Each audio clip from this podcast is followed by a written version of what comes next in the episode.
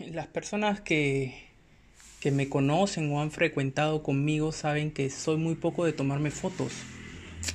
Eh, selfies en particular y fotos eh, en grupo, ¿no? O sea, hey, vamos a tomarnos una foto y yo no soy muy partidario de eso, no, no soy una persona de fotografías. Huí, creo que no aparezco en casi ninguna de la universidad y muy rara vez en el trabajo, ¿no? Bueno, el trabajo no es un lugar donde suelan por el, estilo de, de, trabajo que yo tenía eh, tomarse fotos, ¿no? Eh, el ambiente no era tan administrativo, normalmente era en campo. Eh, algunas veces no, no, nos permitían el uso de celulares en la ejecución y menos la toma de fotografías, pero ok, eso es, eso es otra experiencia totalmente fuera de lo que les estaba comentando. El tema son las fotografías, ¿no? Deben ser personas, muy pocas personas las que tengan una fotografía conmigo pero eso es algo que intenté cambiar en los últimos años. Eh, y así fue que, fui desarrollando un poco el tema de, tomarme fotos. Y no soy tan expresivo tampoco en las mismas, ¿no? no es, realmente no es un tema de actitud, creo. Es, es que no me sentía muy cómodo eh, en una fotografía. Me gusta fotografiar, pero bueno. Eh, ¿A dónde cambia todo esto? ¿no? Cuando empiezo a salir de viaje, empiezo a tomar fotos y, la mayoría de mis viajes las hice con mi, con mi papá. Algunos hice solo.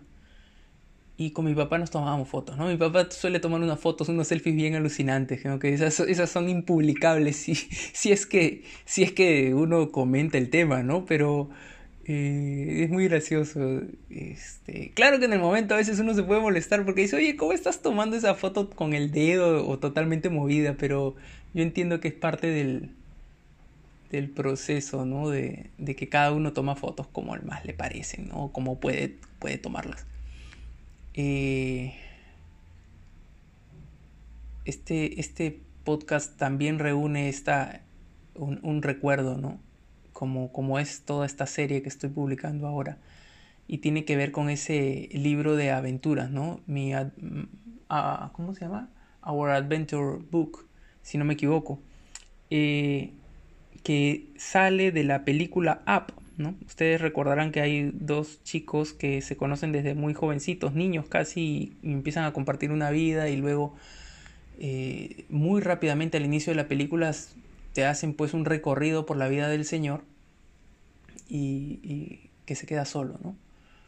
Pero tienen todo un libro de aventuras con, su esposa, su pareja, que es hasta llegar a viejitos. Eh, y bueno, de ahí desarrolla la película, pero creo que se hizo un merchandising muy interesante y, este, esta especie de álbum de fotos eh, reunía eso, ¿no? A mí, me interesó por mucho tiempo tener uno de estos con alguien, pero no había con quién, ¿no? Eh, Claro, podría ser el de uno mismo, sus propias aventuras. Y, sí, la idea era interesante, pero no era tan mm, colorida, digamos, ¿no? Porque uno espera meter en eso tickets, este, peajes, tickets de vuelo, fotos de lugares, fotos juntos, eh, por ahí algún souvenir que, o una postal, algo, mil cosas puedes poner ahí.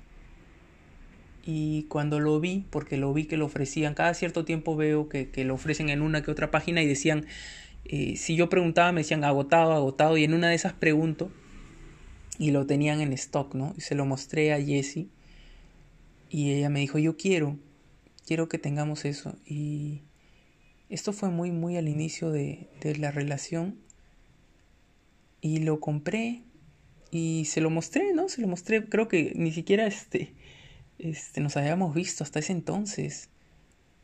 Habría que ver fechas, pero lo compré y, y luego vino lo de, lo de comprar la máquina esta, la impresora de fotografías.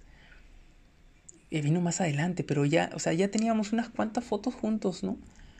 Aunque obviamente por eh, cuestiones, digamos, de, de pandemia no teníamos ese recorrido de aventuras afuera o viajes y todo lo demás, pero ya, creo que íbamos teniendo más, más contacto. Creo que nos faltó un poco esas cosas que dije, de reunir esos detallitos, esos tickets, esas cosas que a veces uno da por, da por demás, ¿no? O sea, una boleta, un, lugar, un ticket de parqueo, tantas cosas que pueden ser significativas de un momento, ¿no?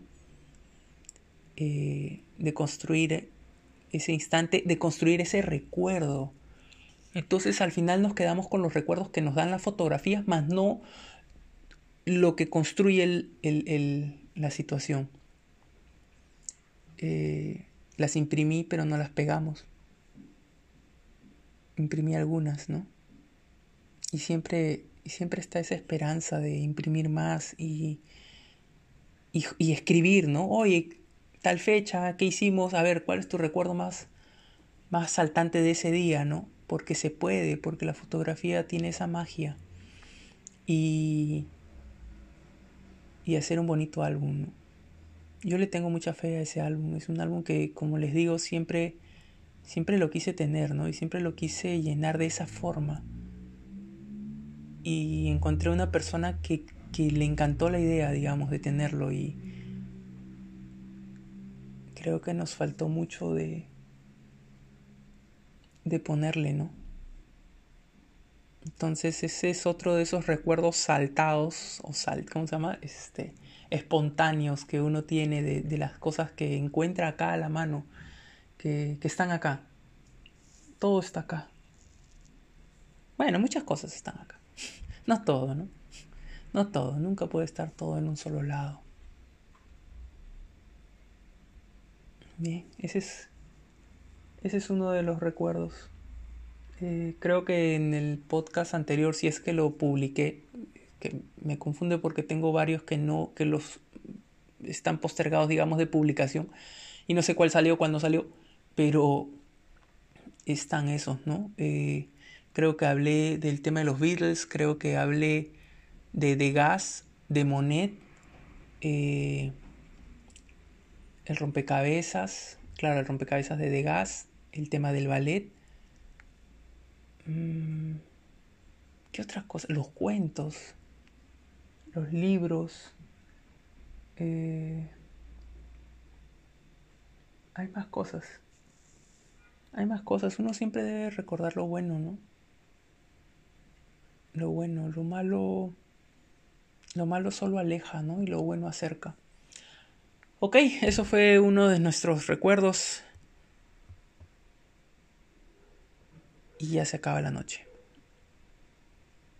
Buenas noches. ¿Qué me cuentas?